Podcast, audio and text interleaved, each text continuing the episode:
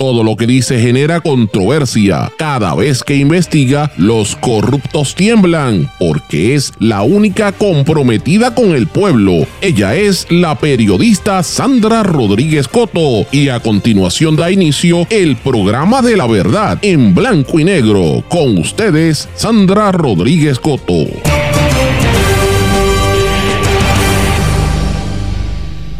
Siguen las polémicas electorales ahora con Tomás Rivera Chats, Edwin Mundo y Eliezer Molina.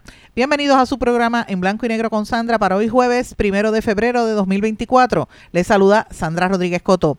Persisten las quejas por el programa de placas solares y la distribución por parte del Departamento de la Vivienda. Coincidencias. El día después que incautaron un vehículo que se presume estuvo involucrado en el tiroteo contra Eliezer Molina, el alcalde de Añasco, Cabildo Solares García, baile pavimenta toda la zona donde estaba ese vehículo. Entonces sale Edwin Mundo y dice que Molina no ha entregado las debidas documentaciones para ser candidato, le, eh, le hace eco Tomás Rivera Chats, pero Eliezer Molina lo niega. Desmiente Evelyn Vázquez a quienes dicen que ella no completó los documentos para postularse. Del bipartidismo a la incompetencia judicial, así está Puerto Rico. Tribunal Supremo declaró no al lugar una segunda petición de reconsideración tienen sangre en sus manos. Los senadores de los Estados Unidos arremeten contra las redes sociales por no proteger a los menores. De hecho, Mark Zuckerberg, consejero delegado de Meta, tuvo que pedirle perdón a los padres de niños que han sido víctimas y lo hizo en directo durante una audiencia en el Capitolio. Vamos a hablar de estas y otros temas en la edición de hoy de En Blanco y Negro con Sandra. Esto es un programa independiente sindicalizado significa que se transmite simultáneamente en una serie de emisoras que son independientes y a través de sus plataformas digitales también. Estas emisoras son la cadena WIAC compuesta por WYAC 930 AM Cabo Rojo Mayagüez, WISA WISA 1390 desde Isabela, WIAC 740 en la zona metropolitana. Nos sintonizan también por WLRP 1460 AM Radio Raíces, La Voz del Pepino en San Sebastián, por el X61 AM y FM queda en Patillas y en todo el sureste, 610 AM, 94.3 FM. Y desde Ponce para todo Puerto Rico por WPAB 550 AM, ECO 93.1 FM, además de mundolatinopr.com. Y una vez salimos del aire, este programa se mantiene en todos los formatos de podcast. Así que vamos de lleno con los temas para el día de hoy. En blanco y negro con Sandra Rodríguez Coto. Muy buenas tardes y bienvenidos a este su programa en blanco y negro con Sandra, mis amigos. Hoy estamos comenzando el mes de febrero. Mire qué rápido se va esto. Si usted le pasa como a mí que todavía tengo el árbol de Navidad puesto créame o no, están puestos, no he tenido ni tiempo, eh, no sé ni cómo voy a poder hacerlo este fin de semana, porque francamente esto ha sido fuego a la lata. Dios mío, que muchas cosas han pasado en este mes de enero en términos de noticias, no, hemos, no nos hemos detenido. Y si esto es así, yo no quiero pensar qué va a pasar de aquí a las primarias. Esto va a estar demasiado activo, así que preparémonos porque este va a ser un año muy, muy intenso a nivel político. Parece, este mes de enero parece como si hubiese sido un año en vez de un mes de tanta situación que ocurrió, tanta noticia los asesinatos, la violencia ha sido muy fuerte y la violencia política también, la realidad es eso. Pero quiero comenzar antes de hablar de los temas del día, quiero mencionar brevemente eh, un, un, asunto que habíamos tocado así someramente en estos días, que fue esta campaña que tiene el Departamento de la Vivienda para ¿verdad? distribuir la ronda de las placas solares y las quejas que ha habido de la gente que llegó bien temprano, gente que tuvieron que darle unos turnos, estuvieron esperando eh, dos y tres días antes. Señores, yo, yo di la ronda de madrugada y sí, porque los vi, eso era increíble, por lo menos ahí en el en las vistas Shopping Village, eh, cerca de los paseos, que era la oficina de San Juan, había gente esperando desde, desde dos días antes, una cosa increíble.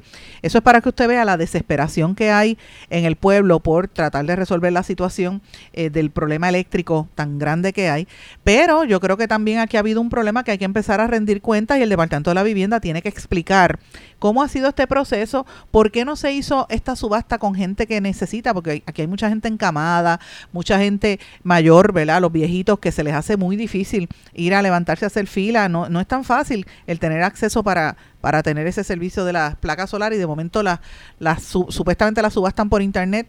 Eh, ayer estaban diciendo que en cinco minutos se habían agotado los vales para las placas y lo mismo por internet. Entonces ahora vendedores de placas solares están denunciando que tenían clientes con estimados hechos que nunca ni siquiera lograron que le contestaran el teléfono y ni siquiera conseguir un turno por internet. Eh, ayer había 4.000 boletos por internet y se agotaron en 5 minutos, como les dije. Eso fue lo que dijo el Departamento de la Vivienda, el portavoz. Y que en la línea telefónica había 4.000 personas adicionales, pero sonaba desde las 8 como que no estaba, ¿verdad? En los centros de servicio se habían, se habían repartido 100 boletos por cada uno en cada uno de los 100 centros alrededor de Puerto Rico y como dije, hubo tensión porque hubo mucha gente, en su mayoría ancianos, que se pararon a hacer fila desde el día antes o dos días antes y pues ahora las personas tienen 120 días para entregar toda la documentación y ver si estos vouchers por 30 mil dólares son elegibles. Eh, interesante porque la gente que vende las placas solares han dicho que no hay problema, que ellos están, eh, que, que, tienen, ¿verdad?, la capacidad de montar el sistema, ¿verdad? Pero este, hay una frustración porque hay mucha gente llamando y todavía hay mucha gente con ese mal sabor de que cómo fue que se repartió realmente ese e, esos vouchers y cómo quién de verdad tuvo el acceso a conseguir esa información y francamente y ese ese beneficio.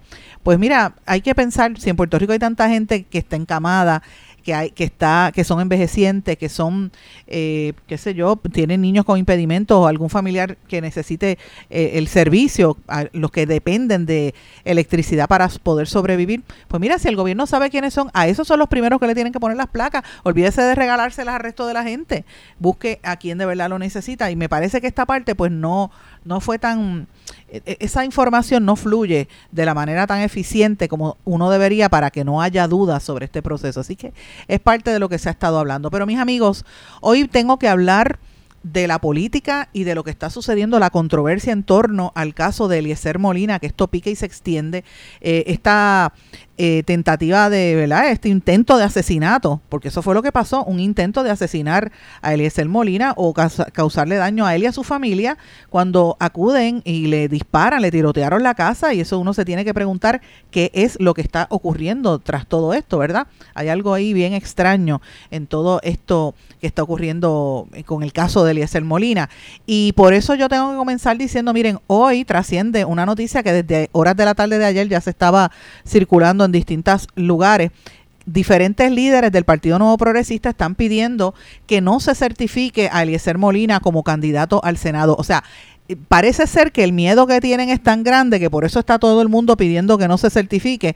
las expresiones que hizo Tomás Rivera Chats, después las hizo Edwin Mundo en el día de ayer y hoy sale eh, una nota de, creo que fue en el periódico Metro, si no me equivoco, de la comisionada electoral del Partido Nuevo Progresista. Eh, presentando una moción para que no lo certifique. Me refiero a Vanessa Santo Domingo, que pide que no se certifique porque él que no tiene la información y que él no tiene los requisitos cumplidos y que tenía que entregar una serie de documentos que no entregó en la fecha que se supone que entregara.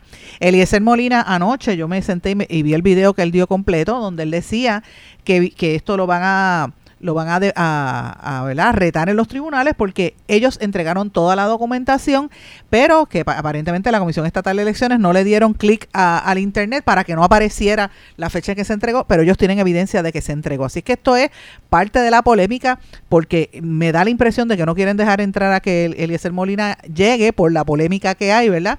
Eh, y las dificultades que hay. Pero este caso pique y se extiende, señores, porque aquí hay otras cosas que yo creo que hay, que empezar a mirar eh, por las controversias que ha habido en todo esto.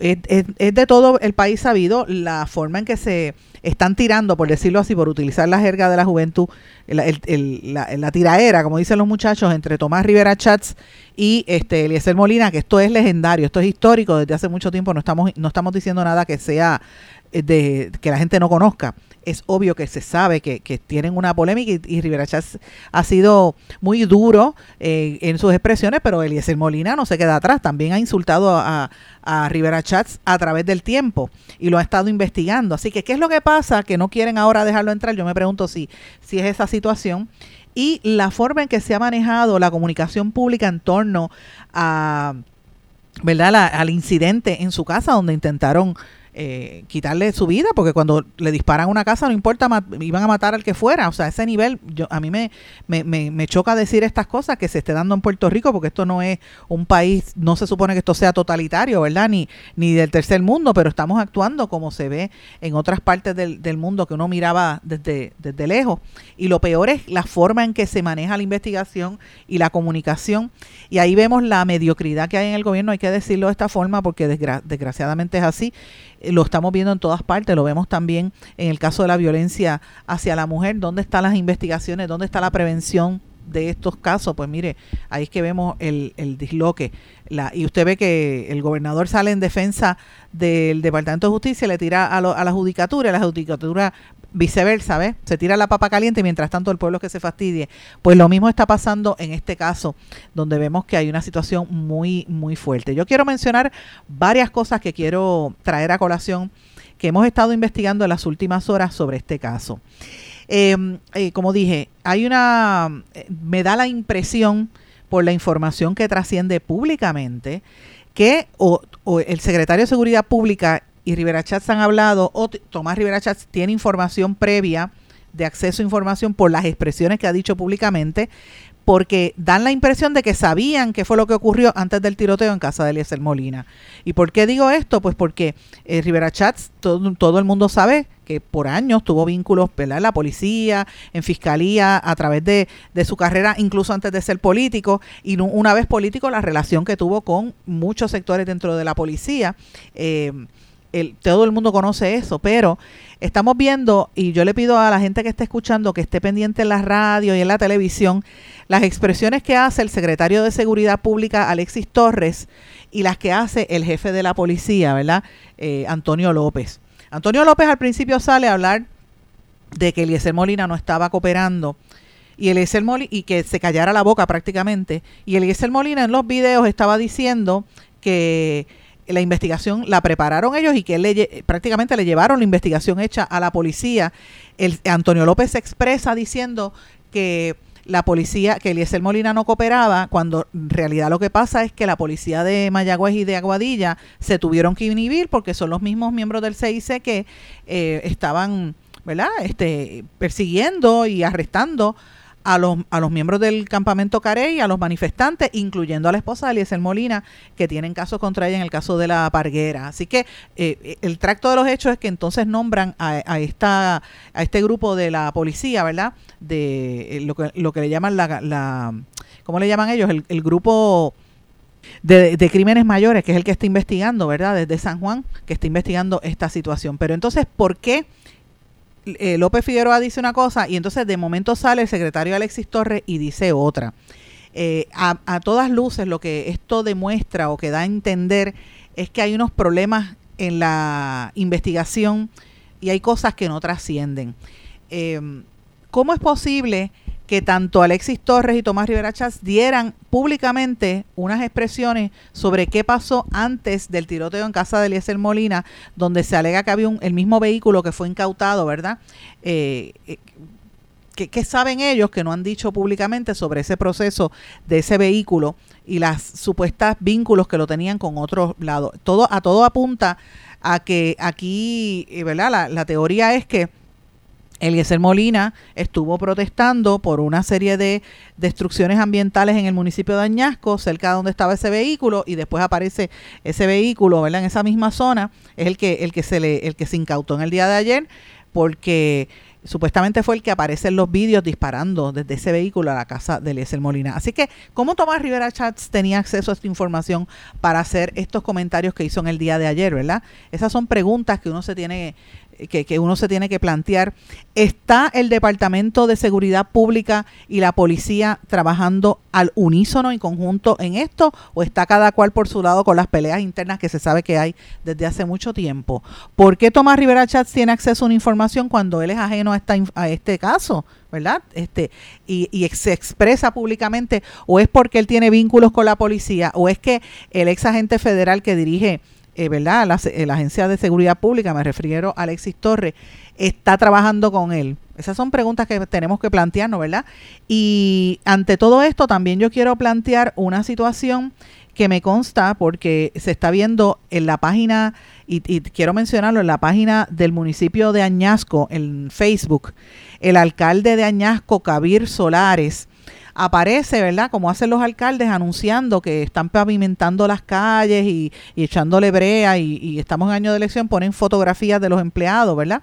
Pero qué casualidad que ubica la foto de, de donde está haciendo los trabajos en el barrio Corcovada, Señores, precisamente donde tenían escondido el carro que le tiroteó la casa a Eliezer Molina. Entonces, yo la pregunta que uno dice, pero le, le, están, ¿verdad?, pavimentando la casa frente a donde encontraron ese carro, como, ¿por qué?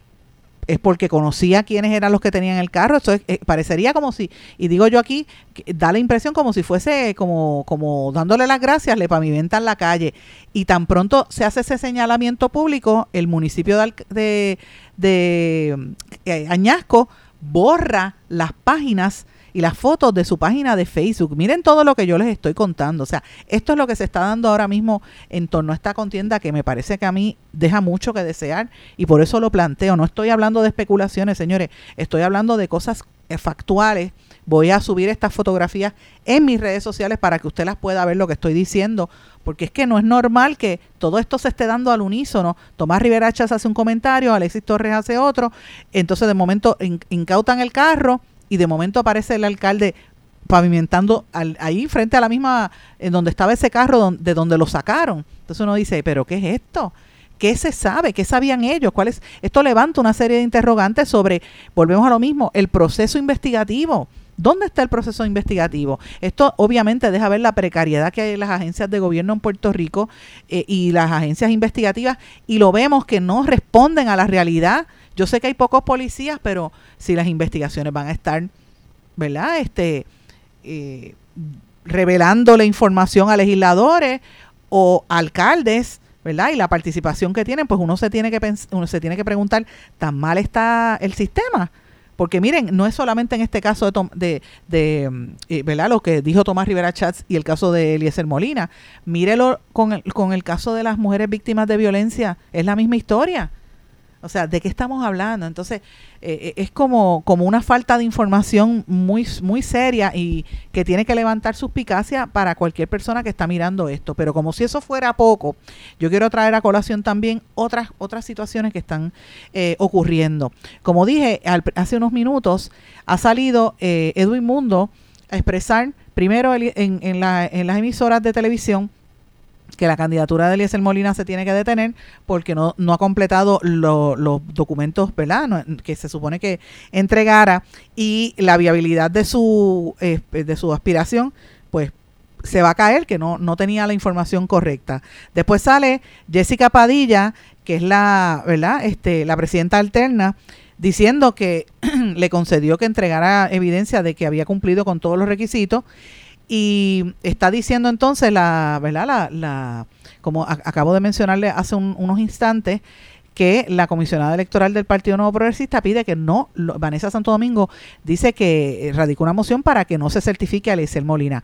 Parece ser que el miedo que tienen contra Eliezer Molina o el coraje que le tienen es tan grande que no lo quieren ni cerca. Y están haciendo todo esto previo. Eliezer Molina en el, lanzó un video anoche donde dijo lo siguiente que yo quiero que ustedes escuchen de su voz, que fue lo que él planteó.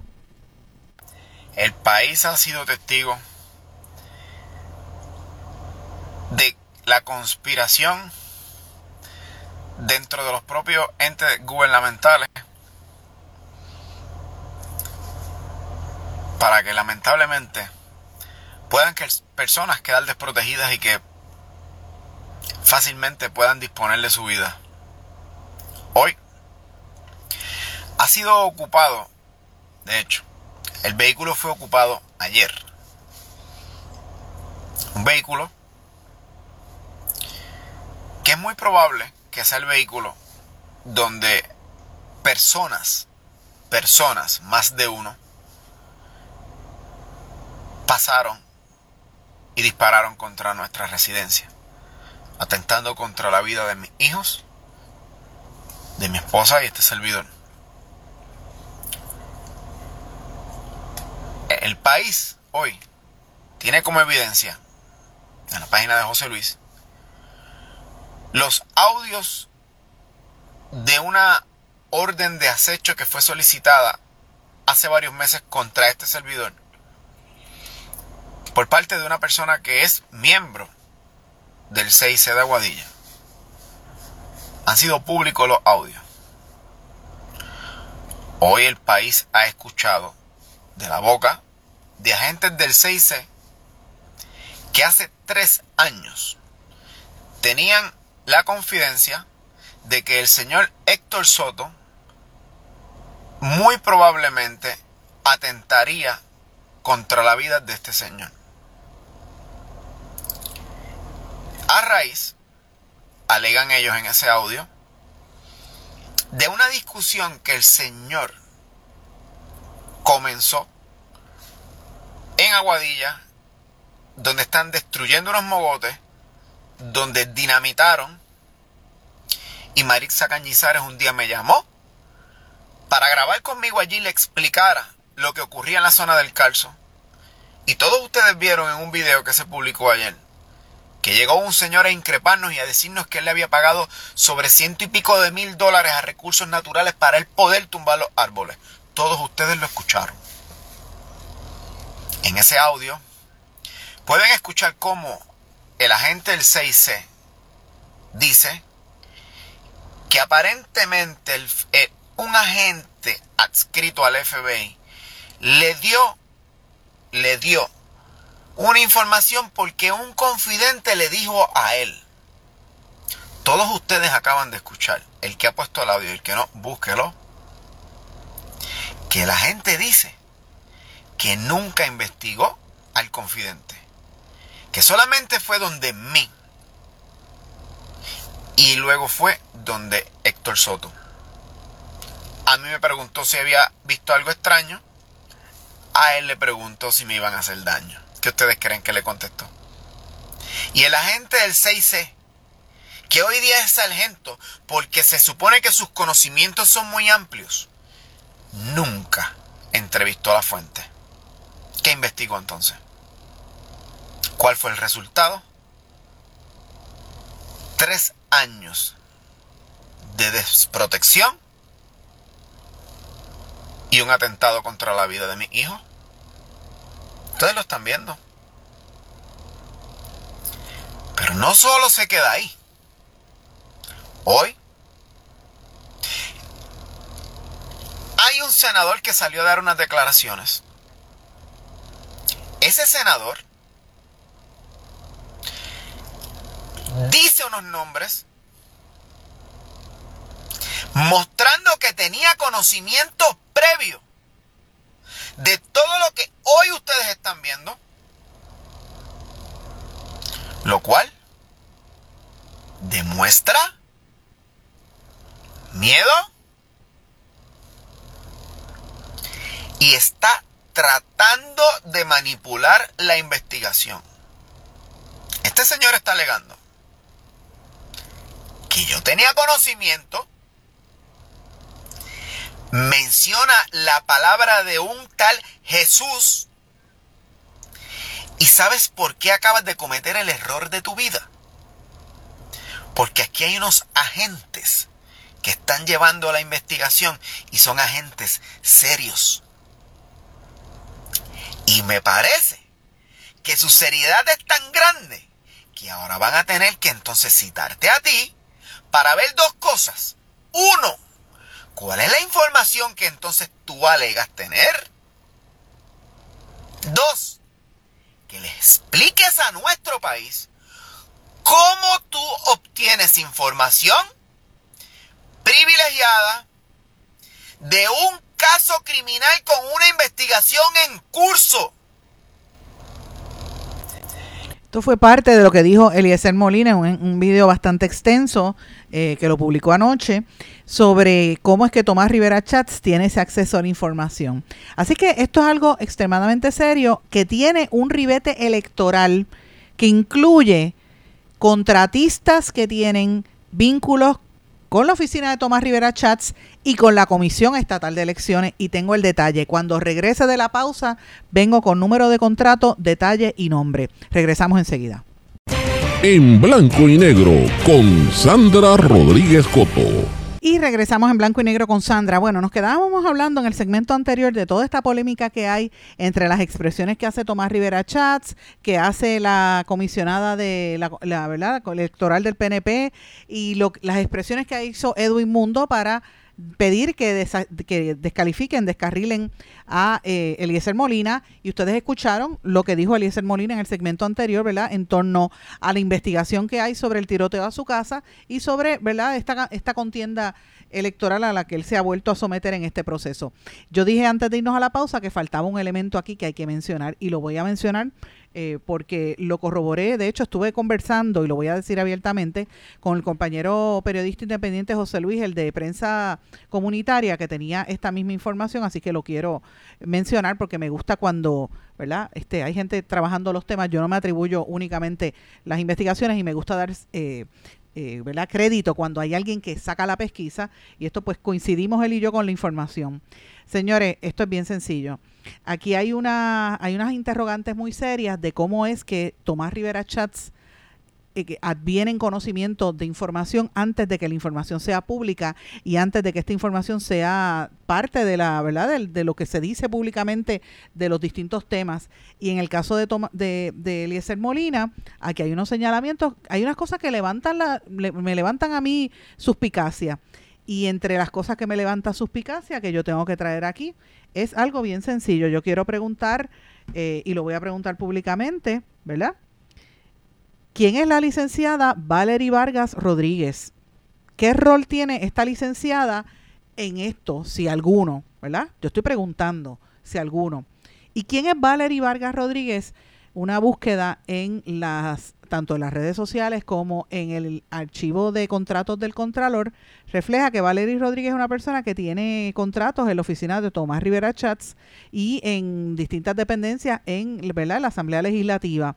Pero qué casualidad que esta misma persona aparece con una serie de contratos, ¿verdad? Con un montón de contratos con agencias de gobierno, pero particularmente hay un contrato que según el desglose de la oficina del Contralor es el contrato 2024 raya 000055, porque ustedes saben que yo siempre busco el dato, a nombre de Valerie Vargas Rodríguez, emitido el 5 de diciembre de, de 2023 hasta vigencia eh, era hasta el 29 de diciembre, o sea, un contrato de un mes por 4 mil dólares correspondientes a servicios de investigación confidencial con la Comisión Estatal de Elecciones. Entonces usted dirá, bueno, la comisión tiene derecho a contratar al que sea para que investigue, por supuesto, pero ¿qué tipo de investigación confidencial hace la Comisión Estatal de Elecciones? Es lo que uno se tiene que preguntar. Y la segunda cosa que uno se tiene que preguntar es, que hace una empleada o una contratista de la oficina de Tomás Rivera Chats haciendo investigaciones confidenciales, según reza en ese contrato en la oficina del Contralor, ¿verdad? Que hace esa empleada o contratista de la oficina de Tomás Rivera Chats haciendo investigaciones confidenciales, según el contrato que ya les dije el número, en la Comisión Estatal de Elecciones. O sea, hay una empleada de Tomás Rivera Chats investigando o trabajando para la Comisión Estatal de Elecciones. ¿Qué está investigando ella? Esas, esas son las preguntas que uno se tiene que plantear, ¿verdad? Y, nada, me pregunto yo si es para averiguar eh, aspectos de los candidatos de ellos, número uno. Y número dos, ¿qué tiene que hacer la Comisión Estatal de Elecciones llevando a cabo investigaciones confidenciales, ¿verdad? Electorales. Y para lo cual contratan a una contratista de Tomás Rivera Chats eso a mí me llama y me levanta muchísimas suspicacias. Hay otro contrato también que tiene esta licenciada, el, 2024 raya AEA 016 del 16 de noviembre de 2023 hasta el 31 de enero de este año por 7.500 dólares para ofrecer servicios legales. En esta ocasión, pues dice, no dice la agencia, ¿verdad? Pero dice servicios legales. Eh, y, y, a mí también me llama poderosamente la atención de ese proceso, ¿verdad? uno, uno, tiene que preguntarse, pero ¿servicios legales de investigación confidencial o es servicios legales en el Capitolio? Entonces, fíjense cómo sale todo esto, yo lo planteo, ¿verdad? Porque son las dudas que uno, que uno se tiene que empezar a indagar. ¿Qué sabe Tomás Rivera Chats previo y qué acceso a información ha tenido para que después salga en la Comisión Estatal de Elecciones las expresiones que hizo la comisionada electoral del PNP ayer pidiendo la destitución de Eliezer Molina. Esto a mí me, levanta sospecha. Yo quiero decirles a ustedes meridianamente claro que yo no he hablado con Eliezer Molina de este tema, y, pero porque no me dio tiempo hoy, pero una vez concluya el programa yo lo voy a llamar para que me dé información y si él sabe algo de esto, para que me responda a esta información, ¿verdad? Pero eh, es una cosa que a mí me, me levanta sospecha. Y me levanta sospechas también en un momento donde uno escucha, eh, primero por un lado lo que ustedes escucharon las expresiones de él, pero por otro lado las expresiones de Tomás Rivera Chats y todo se da, de Edu Inmundo, todo se da como a la misma vez. Y de hecho se da en un momento donde, como dije anteriormente, Tomás Rivera Chats ha estado en, discusión pública con diferentes personas. De hecho, eh, ha tenido una pelea bastante grande con Ángel Rosa, el ex legislador popular, y es una tiradera, insultos tras insultos. Este Rivera Chávez le puso esta mañana buenos días.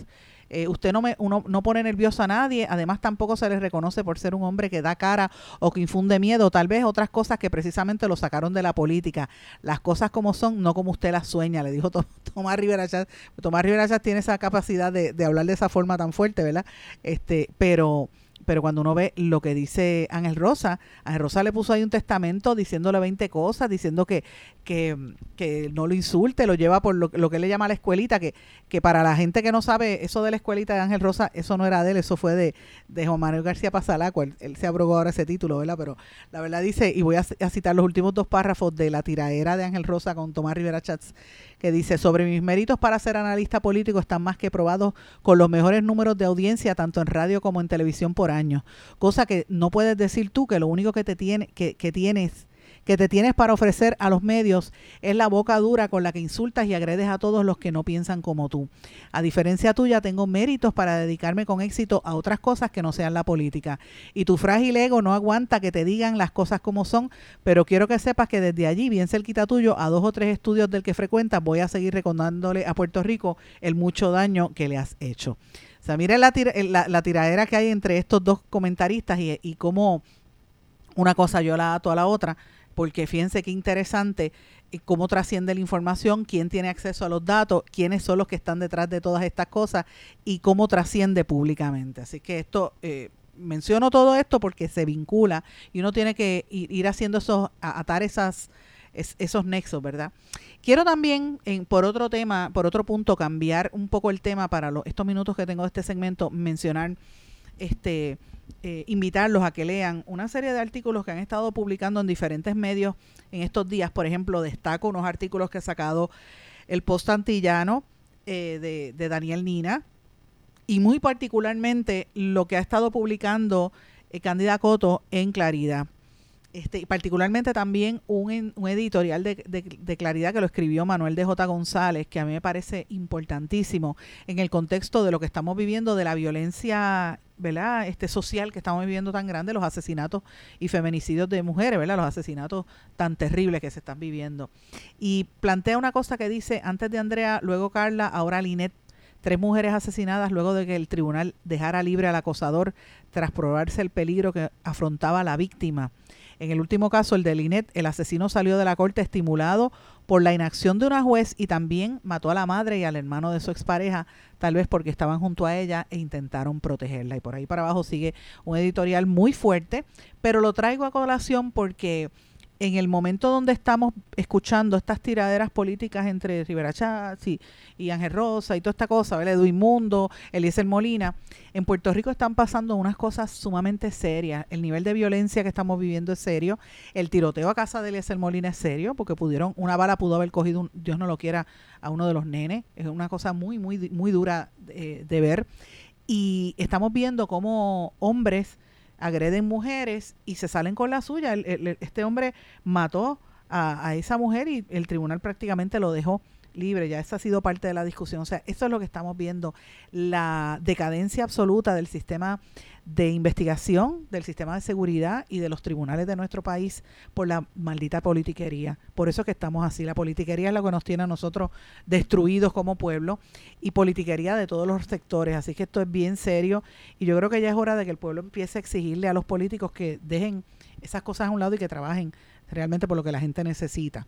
Muy fuerte, muy fuerte, eh, porque a la hora de la verdad el resultado de estas eh, dinámicas es la violación de ley, es la, la, falta de acceso y hasta la muerte de la, de la gente que más lo necesita, en este caso las mujeres. Muy duro por demás.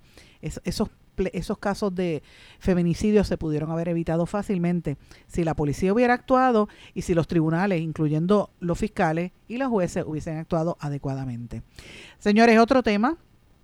Evelyn Vázquez, ustedes saben que estuvo aquí en este programa hace como dos semanas hablando de la candidatura que le entrevistamos. Evelyn Vázquez dice que sobrepasó los endosos requeridos y que quiere desmentir una información que ha salido pública eh, em, de manera errónea en torno a su figura. Parece que en el área de Mayagüez se estuvo, en el área oeste se estuvo regando el rumor diciendo que ella no había cumplido con la cantidad de endosos requeridos para participar en las elecciones.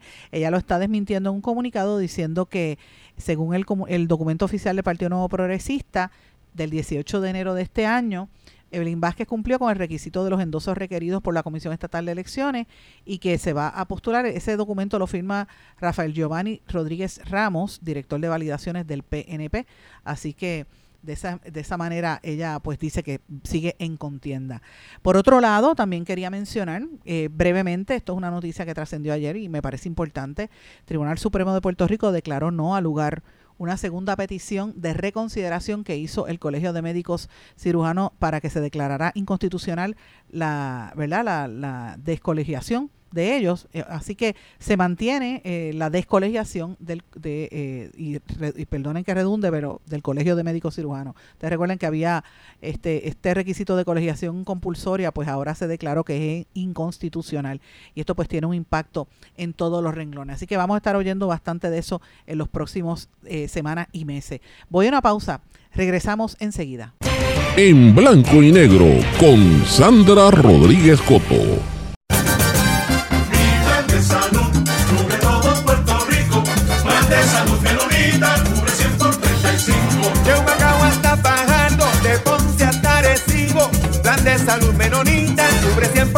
Por 35.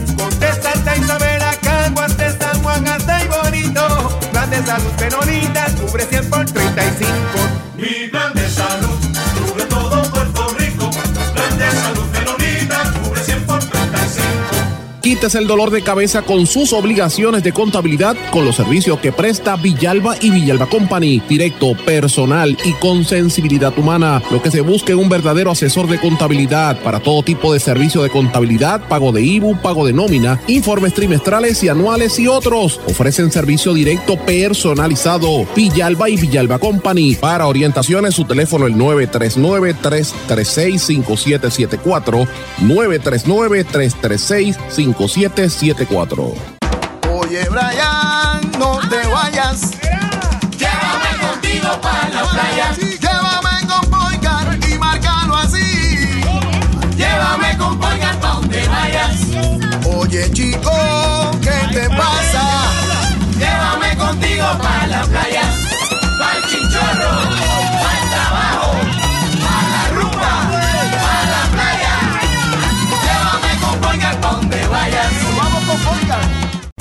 En blanco y negro con Sandra Rodríguez Coto. Regresamos a esta parte final de En Blanco y Negro con Sandra. Bueno, voy a hablar de otro tema, de algo que pasó en el Capitolio de los Estados Unidos de Norteamérica en el día de ayer, que yo creo que merece que nos detengamos un poquito a analizar qué fue lo que pasó allí. Y si usted no está al tanto, le pido que busque información, está en todos los medios internacionales, en todos los medios de la nación americana, aquí han cubierto un poquito, pero a mí me parece que es un tema muy fundamental. Y tiene que ver con el uso y abuso de las redes sociales en nuestro entorno, en nuestra sociedad. Y el rol que tienen las redes sociales en provocar problemas, ¿verdad? Sobre todo en las poblaciones, los jóvenes que tienen, eh, la, que son fáciles de ser manipulados y que no tienen las destrezas para saber defenderse de esta situación.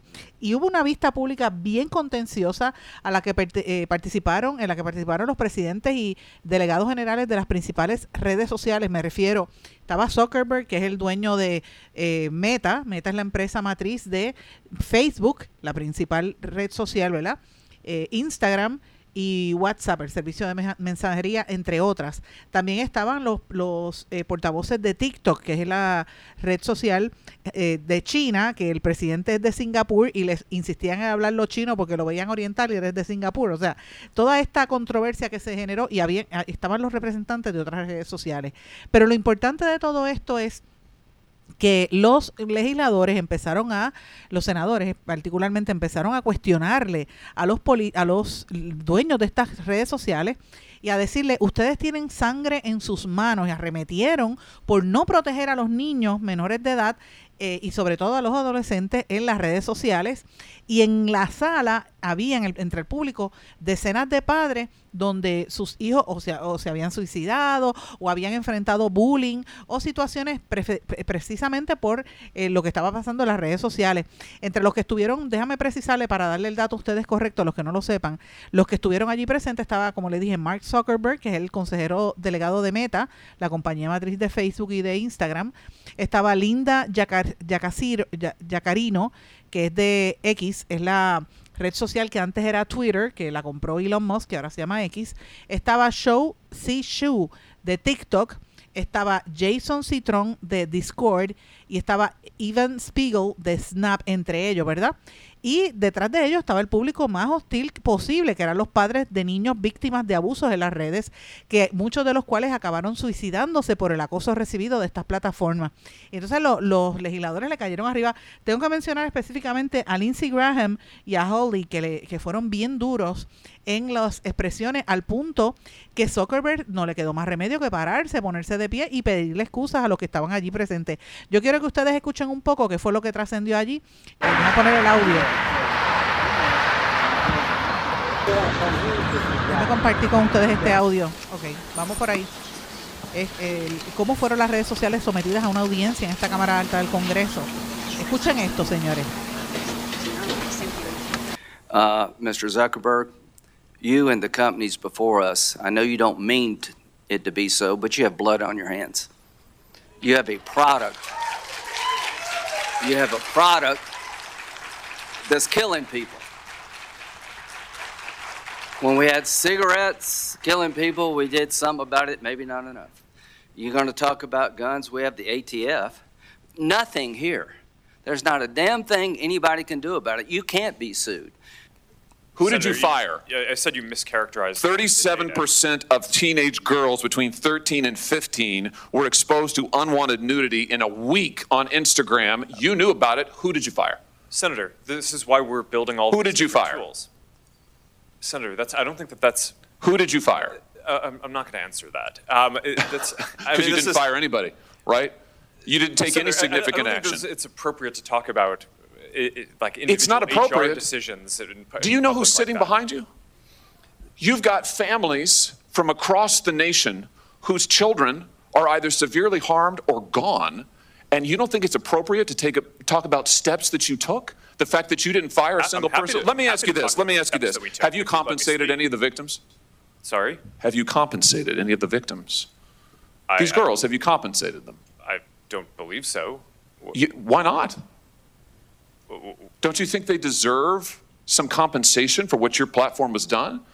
Help with counseling services, help with dealing with the issues that your, your service has caused? Our, our job is to make sure that we build tools to keep people safe. Are you going to platform. compensate them? Senator, our job and what we take seriously is making sure that we build industry-leading tools, find harmful To make content, money. take it off the services, No, to make money. and to build tools that empower parents. So you didn't take any people. action, you didn't That's take any true, action, you didn't fire anybody, you haven't true. compensated a single not- victim. Let me ask you this, let me ask you this. There's families of victims here today. Have you apologized to the victims? I- Would you like to do so now? Well- They're here, you're on national television. Would you like now to apologize to the victims who have been harmed by your product? Show them the pictures. Would you like to apologize for what you've done to these good people? I'm sorry for everything that you've all been through. It's terrible. No one should have go through the things that your families have, have suffered. And this is why we invested so much and are going to continue doing industry-leading efforts to, uh, to make sure that no one has to go through the types of things that your families have had to suffer.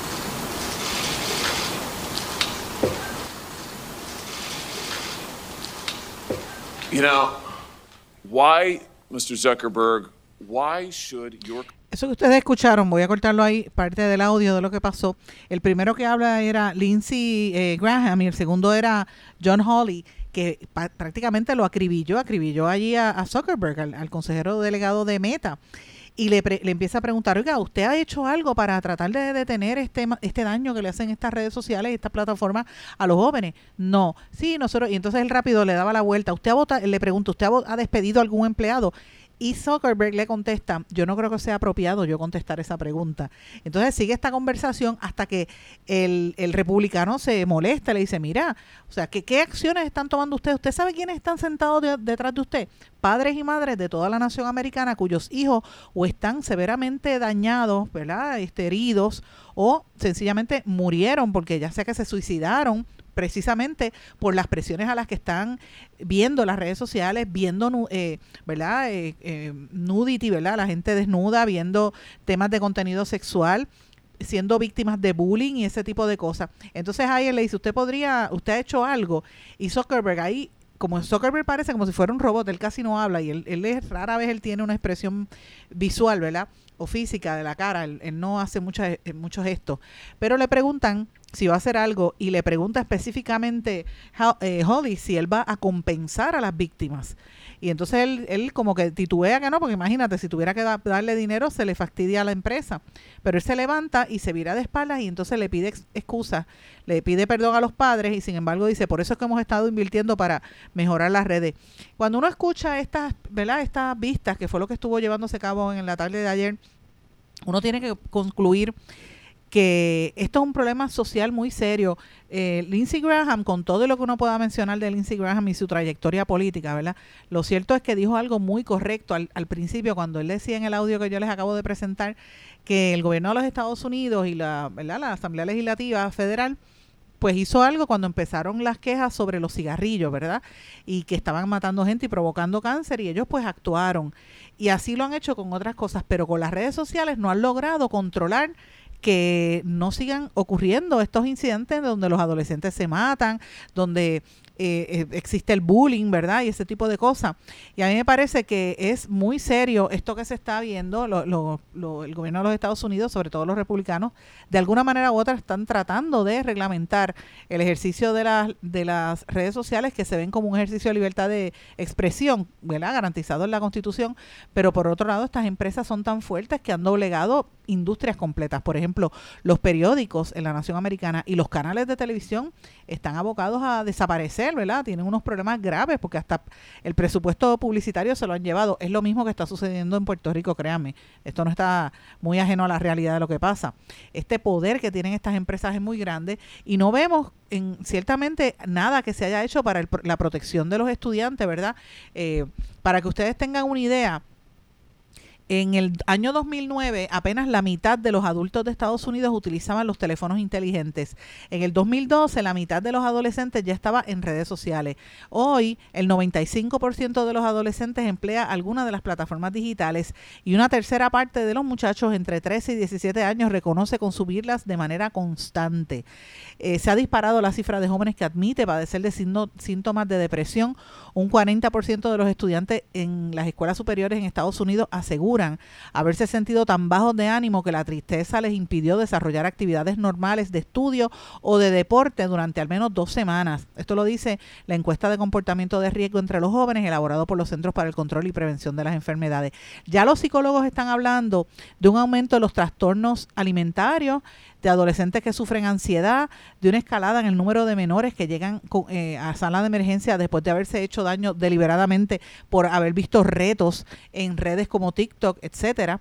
Así que yo creo que esto es algo que va a tener repercusión y lo quise, me quise detener aquí un ratito porque ustedes saben que en Puerto Rico el uso y el consumo, ¿verdad? Por utilizarlo así, de este producto que se llama redes sociales es algo que que tiene un impacto grande. En Puerto Rico para que usted tenga una idea las cifras son eh, bastante vamos a decirlo así sorpresivas. Los que los que siguen este programa y siguen los trabajos que nosotros hacemos saben que nosotros preparamos un resumen de fin de año donde presentamos verdad de manera completa qué fue lo que pasó en el año pasado y nosotros demostramos a través de estudios cómo es que se están comportando por lo menos las audiencias aquí en Puerto Rico y la participación que tienen en, torno al, consumo de las redes sociales la proliferación, o sea, lo, lo- extendido que este se uso en Puerto Rico. Y eso tiene que tener algún impacto. Los muchachos, usted vaya a una reunión y está todo el mundo con el celular en la mano y a veces ni se hablan porque están pendientes al celular y haciéndose chistecitos en el celular. Mire,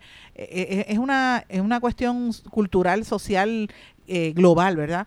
Pero ciertamente lo- los, sobre todo los adolescentes que son más vulnerables, que no tienen las destrezas para poder lidiar cuando hay campañas de persecución, de bullying o de ese tipo de cosas, pues usted sabe que ya es bastante difícil eh, para ellos poder hacer y lograr esta, este tipo de acceso.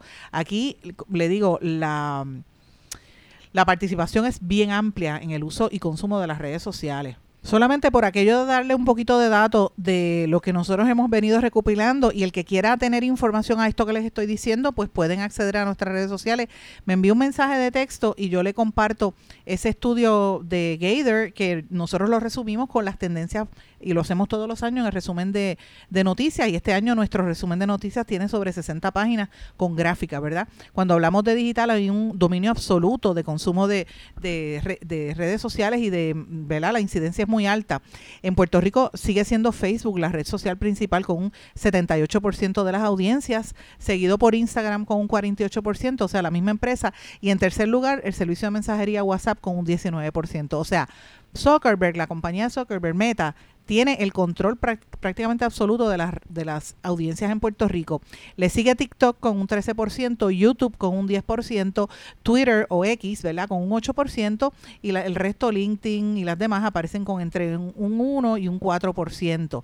Y es interesante destacar que este estudio que prepara Gator International demuestra que la tendencia en el consumo de las redes sociales y de Internet se ha mantenido estable así desde el año 2013, eh, con un 73, aproximadamente 75, entre 70 y 75% de audiencia en los últimos 5 a, a 7 años.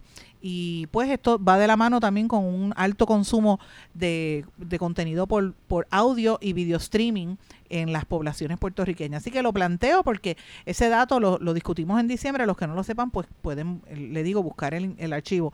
Eh, y, si, y si lo quieren, pues me escriben y yo les envío una copia de ese estudio que preparamos gratuitamente para, para que la gente esté informada. Y en este contexto que se dan estas discusiones, por eso es importante cuando uno ve lo que pasa en Estados Unidos. Si estas vistas congresionales, ve- ¿verdad? Este, senatoriales federal, a nivel federal van a tener algún tipo de impacto, pues todavía no lo sabemos. Pero ciertamente, de alguna manera, van a tener que o van a pretender controlar algo del contenido que salga en redes sociales por el impacto que esto tiene, sobre todo en la juventud.